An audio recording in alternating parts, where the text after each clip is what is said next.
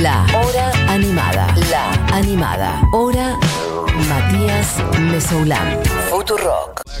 Bueno, amigues, lo que suena es lo que antes comentamos al pasar, que Buji estaría explorando en el día de hoy, pero no lo voy a decir yo de vuelta, que lo diga ella. Buji, bienvenida de vuelta al piso de la hora animada. Hola. ¿Cómo le va? Muy bien. Muy bien, muy contenta. Este artista me gusta muchísimo en serio y me parece que estamos durmiéndonos Sí. en las cosas espectaculares que está haciendo y que hizo siempre desde que empezó a ganar eh, popularidad gracias a la red popular conocida como TikTok. Bien. Eh, y también algo que hablábamos con vos afuera del aire cuando estábamos viendo sus videos es, esta persona está haciendo lo que la gente cree que Harry Styles está Exacto, haciendo. pero es el ejemplo que yo traje la otra vez. Esto fue, ocurrió fuera del aire. Porque la otra vez cuando Harry Styles, que en una entrega de premios, se, Se vistió con no sé qué, ah, sí. guarda, ¿no? Que- como si David Bowie no hubiera existido. Pero más allá de cosas pretéritas, eh, yo le decía a Buji, pero por ejemplo, este flaco Lil Nas es increíble el look que mete siempre y de repente la gente mm, se, de- se deshace por lo que hace Harry Styles. Y este chabón es una cosa increíble. Los, bueno, búsquenlo. Si no lo conocen, la gente entra ahora a Google Y y pone- pone, Lil, es decir, L y L. Como chiquito. Exacto. Nas Como el rapero. como otro rapero y X, la letra X. Lil Nas X. Y van a ver de lo que se trata. Van a ver lo que se trata, pueden ver cómo se viste, los videos que hace, que también son increíbles, y algo que todavía eh, hay que tener muy en cuenta también, que la gente no suele hacer cuando escucha una canción, es escuchar lo que el artista está cantando. Por ejemplo, el otro día hubo fans de Rage Against the Machine que cuando Tom Morello se puso, hizo un par de posteos apoyando a la población palestina, le dijeron, sos muy político, como chicos. Es Tom Morello, querido. Y es Rey Against the Machine. ¿Qué machine? ¿De qué machine crees que estás hablando? De la, la licuadora. Claro. La, la rabia, la lucha contra la licuadora. Porque lo que Ay, envuelve Dios mío. siempre a Lil Nas es la controversia y las quejas de su- los sectores más conservadores, más que nada. Y él está todo el tiempo diciendo, amigos, lean lo que digo. O sea, realmente, eh, y, también está con una actitud muy reafirmando que lo que está haciendo eh, es lo que él quiere hacer y que se va, no se va a comer el troleo que vos le hagas porque él te va a trolear el triple. Bien. Para. Describamos rápidamente, eh, por decir una imagen, es una, persona una persona muy joven, Una persona muy joven, 22 años. un muchacho afroamericano, Sí, eh, bisexual, no, homosexual. homosexual, perfecto. Eh, ah, igual había leído por ahí que era bisexual, Ah. bueno, perfecto. Bueno, who knows, no importa, lo que Weird. quieras. Y eh, que se viste, por ejemplo, lo he visto en una entrega de premios vestido como en línea, o sea, las prendas eran las de, por ejemplo, lo que sería el estereotipo de un cowboy, Sí. que sería una línea gauchesca acá en Argentina, por Sí. decirlo de una manera rapidísima. Macho, macho men. Eh, pero completamente fucsia, Por todo, ejemplo. desde las botas, desde la punta de la bota hasta el sombrero. Exactamente. Eso para decir algo rapidito, pero Eso- ahora vamos a profundizar. Eso cuando estaba con Old Town Road, que es lo que estamos escuchando de fondo, que si ustedes no saben lo que fue Old Town Road, o no tienen acceso a internet, o no les interesa tanto la movida que está pasando en otros países con la música, porque lo que pasó con esta canción fue que medio revolucionó un poco, sobre todo el 2019, Sí. a tal punto de que se hizo un chiste en sí mismo, estuvo 19 semanas seguidas puesto número uno en el ranking de Billboard, Ujú. y ya el chiste era cuántas semanas más podemos mantener esta canción, que es un chiste, puesto número uno, y cuántos remixes le podemos hacer a una misma canción. Bien. Lil, eh, Lil Nas hizo esta canción con 30 dólares porque compró un beat barato en internet, que es algo que se puede hacer, y se amplió a eh, Nine Inch Nails con una serie de sonidos que Nine Inch Nails había liberado de forma gratuita en su momento, que esos Sí. sonidos son muy utilizados en otras plataformas también. Y convirtió un hitazo que gracias a TikTok se viralizó y empezó con esta joda de vamos a llamar a la mayor cantidad de personas a hacer un remix. La primera fue Billy Ray Cyrus, que es la persona que estamos escuchando en la versión que tenemos de fondo, el padre de Miley Cyrus, Eh. figura mítica de la música country. Pero también tenemos, y te pido, Diego, que vayamos al segundo tema de la lista un poco adelantado. Porque este que está cantando, antes de Lil Nas, es RM de BTS. Mira, ponémelo. Un poquito antes. To the Soul Town Road, I'm gonna ride till I can't no more. Es uno de los BTS. Es el BTS que habla en inglés. el BTS que habla en inglés me encanta. Es como el, el- no sé, la, ubicás la, la línea de juguete, tipo la Barbie científica o la Barbie, Juliana, claro. es la Juliana La Juliana, habla en eso, sí, inglés. total. Pero es el, es el, es el único que es realmente fluido. Sí. en- habla, habla muy bien, es bilingüe y siempre está haciendo las entrevistas, por ejemplo, y hace toda una parte en inglés, eh, haciendo mucha referencia a la cultura coreana, que no es el caso de lo que vamos a hablar hoy en día. Pero Bien. digo, es una canción que se viralizó tanto que hasta Diplo, BTS, diferentes artistas hicieron remixes y fue un chiste que fue lo que catapultó a Lil Nas a ser la estrella que es hoy en día.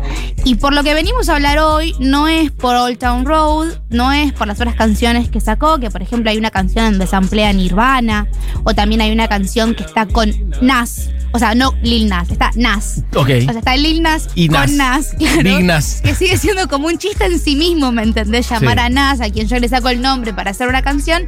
eh, porque hace muy poquito él sacó una nueva canción que se llama Montero, Call Me By Your Name, que trajo un montón de opiniones, ex- eh, sobre todo de la ultraderecha norteamericana, eh, quejándose de esa canción. Me encanta. Porque no solo la letra, sino el video son un gran vamos a reírnos de la religión cristiana católica. Perfecto. ¿Por qué digo esto? Para aquellos que no hayan visto el video, él es, empieza en una suerte de sueño art pop en el Edén, siendo, no voy a decir siendo Adán, pero metafóricamente podríamos decir que él es Adán, porque está solo en el Edén, Sí. caminando, disfrutando de la pureza de ese reino que el Dios Todopoderoso creó.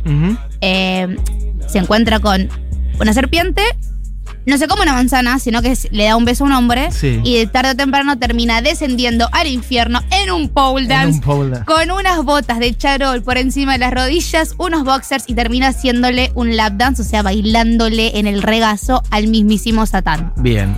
Lo vimos hace un rato el video y me pareció muy interesante. Además hay que decir que él hace todos los personajes que aparecen en el video. Como que él es el protagonista, pero él también es el diablo. Él también es esta persona que le da un beso, o este, esta entidad medio serpiente que le da el beso en el Edén.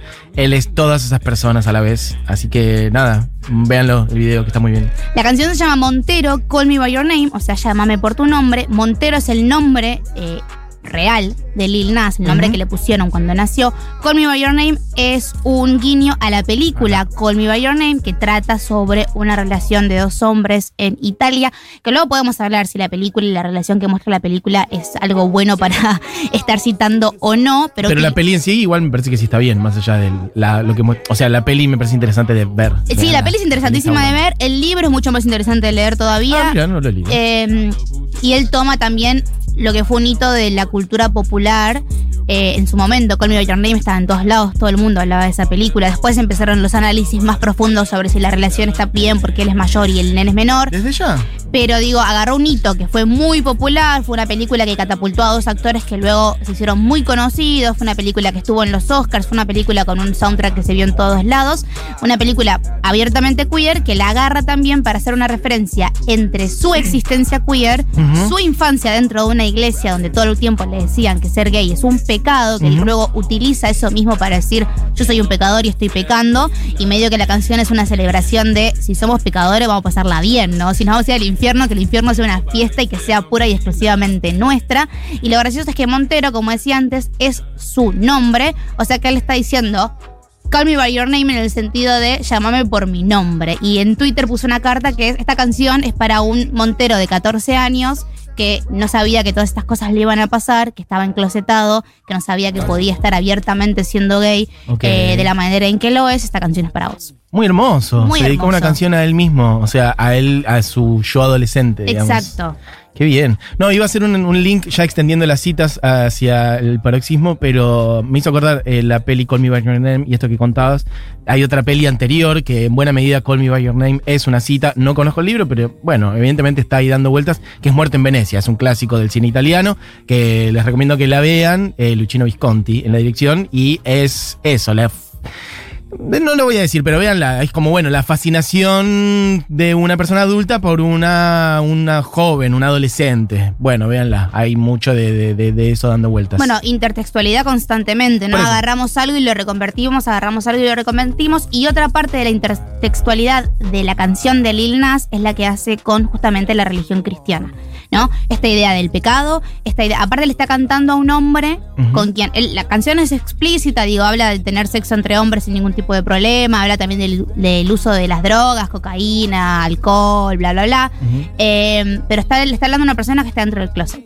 Bien. Porque le está diciendo, tipo, amame en privado, vos no estás diciendo lo que nos está pasando. Está hablando también de la dualidad, de estar enamorado de una persona que no salió del closet y cómo él que ya salió del closet post eh, éxito de Old Town Road y fue como hizo una espectacularización de eso. Dijo como, no soy gay, soy re gay, Sí, ¿entendés? sí. Eh, como también es complicado para una persona que está tan expuesta y tan fuera del closet mantener una relación con alguien que está enclosetado todavía, las contradicciones que eso le, le trae, usa mucha metáfora de los tintes sexuales y homoeróticos que están en la, en la Biblia. Digo, a mí, la a mí la Biblia como concepto literario me parece fascinante. Luego lo que la gente después agarra y hace con la Biblia es todo lo que ya conocemos. Bien. Pero la historia, el cuentito El que te cuenta, sí, claro. digamos, es muy fascinante. Hay muchísimos ensayos y teorías sobre la doble significación que pueden tener ciertas cosas en la Biblia, que se pueden tomar desde un punto homoerótico o mismo erótico, como la idea de eh, la automutilación como para, para purgarte de los pecados y así llegar a un placer. También nos estamos metiendo como en un poco de tintes BDSM, Sí, sí, sí, ¿no? te iba a decir. Digo, absolutamente todo ese tipo de cosas que él las agarra y las pone en la letra y en el video. La idea de que una víbora te esté eh, apretando eh, puede relacionarse con bondage y la idea de atarnos y utilizar eso que parece ser dolor y que parece ser un castigo como formas de placer. Como esta idea también de que la homosexualidad es un pecado, es un castigo según Dios y reapropiarse de eso y utilizarlo como un placer en sí mismo y vivir la vida como queremos y como nos permitimos y como deberíamos vivirla. Bien, me hace pensar que mm, por un lado alguien podría decir, bueno, pero ya seguir, eh, ¿no? Como mm, haciendo un manifiesto de eso, como ya se ha criticado tanto a la iglesia, etcétera, pero hay que considerar que en Estados Unidos, Norteamérica, hay una, bueno, en el mundo entero, pero en Estados Unidos en particular, hay una avanzada de la derecha enorme, Enorme. y de la religión enorme también, y de la religión de una manera eh, que para reducir los derechos de otras personas, porque no se trata solamente de vivir una vida espiritual en tu mundo, que bueno, perfecto, si es tu convicción, etcétera, pero me refiero a una visión política de la religión en el sentido de imponer un modelo de vida, una visión moral y de cercenar derechos a otras personas. Y eso en Estados Unidos, como en el mundo en general, pero en Estados Unidos en particular, está avanzando muchísimo. De hecho, de Estados Unidos hacia el mundo también, por algo. Estados Unidos es uno de los faros de Occidente. Y bueno, por eso creo que tiene mucho valor hacer estas cosas, digamos, Exacto. porque eh, manda un mensaje muy claro, no solamente a él, que estamos diciendo que se lo manda a su yo de 14, sino a la, obviamente, cantidad de pibes y pibas que tienen 14 hoy, que ven en él una persona a la cual se pueden inspirar para romper esa situación opresiva. Y a toda la gente también, cuando Old Town Road se hizo muy conocida, lo escuchaban mucho los nenes chiquitos, ¿no? Y hace poco, por ejemplo, la gobernadora de, Ca- de Carolina del Sur o de Dakota del Sur salió a, bardear, a bardear unas zapatillas que él hizo, que no importa, que tienen que ver con, con la idea del satanismo. Aparte, el, el satanic panic, como lo llaman en Estados Unidos, es algo que existe hace muchos años. Esta idea extrañísima que tienen de que hay cultos satánicos que eh, literalmente secuestran nenes para usarlos sexualmente, que nació más o menos a fines de los 80, principios de los 90, que pueden... Hay una periodista norteamericana que hace el, pod- el podcast You're Wrong About, o sea, estás equivocado sobre tal cosa, Mira. que se dedica a estudiar los pánicos sociales, la idea del stranger danger, de que te van a secuestrar en la calle, y tiene, sabe mucho del pánico satánico y lo explica de una forma muy interesante por si quieren estudiar un poco sobre eso. Un último link solamente que hago respecto de esto de ver mm, la importancia de ver estas cosas cuando sos niña, niña, adolescente. Ayer veía algo totalmente lateral, ¿no? Pero ayer veía el discurso de Camila Sosa Villada cuando ganó el premio Sor, Sí. Sor Juana Inés de la Cruz y ella dice la importancia que tuvo para ella recién eh, cuando vio a una travesti en la tele a los 11 o a los 13 creo que dice y ahí entendí lo que me estaba pasando a mí. Claro. Nada, eso. Digo, es una resignificación constantemente cuando toda esta gente de derecha lo salió a bardear por este video y por las, por las referencias al satanismo que aparentemente hace, que en realidad no lo son. Él salió a decir, chicos, lean la letra de Old Town Road, eh, yo estoy hablando de adulterio, que ustedes le pongan esa canción a sus hijos no es problema mío. Lean la letra, lean las letras, eh, así que me parece que es interesante para sentarse y realmente investigar y ver lo que está haciendo. Igual la canción es un temazo. Mal. Los invito a todos a, a escucharla y porque no podemos leer una canción y no ponerla, si te parece, les voy a presentar entonces Montero, Call Me By Your Name, by Lil Nas X. Y cuando este hombre saque más música vamos a estar hablando de él porque es muy interesante. Y repetimos, está haciendo lo que ustedes creen que Harry Styles está haciendo. ¡Vamos!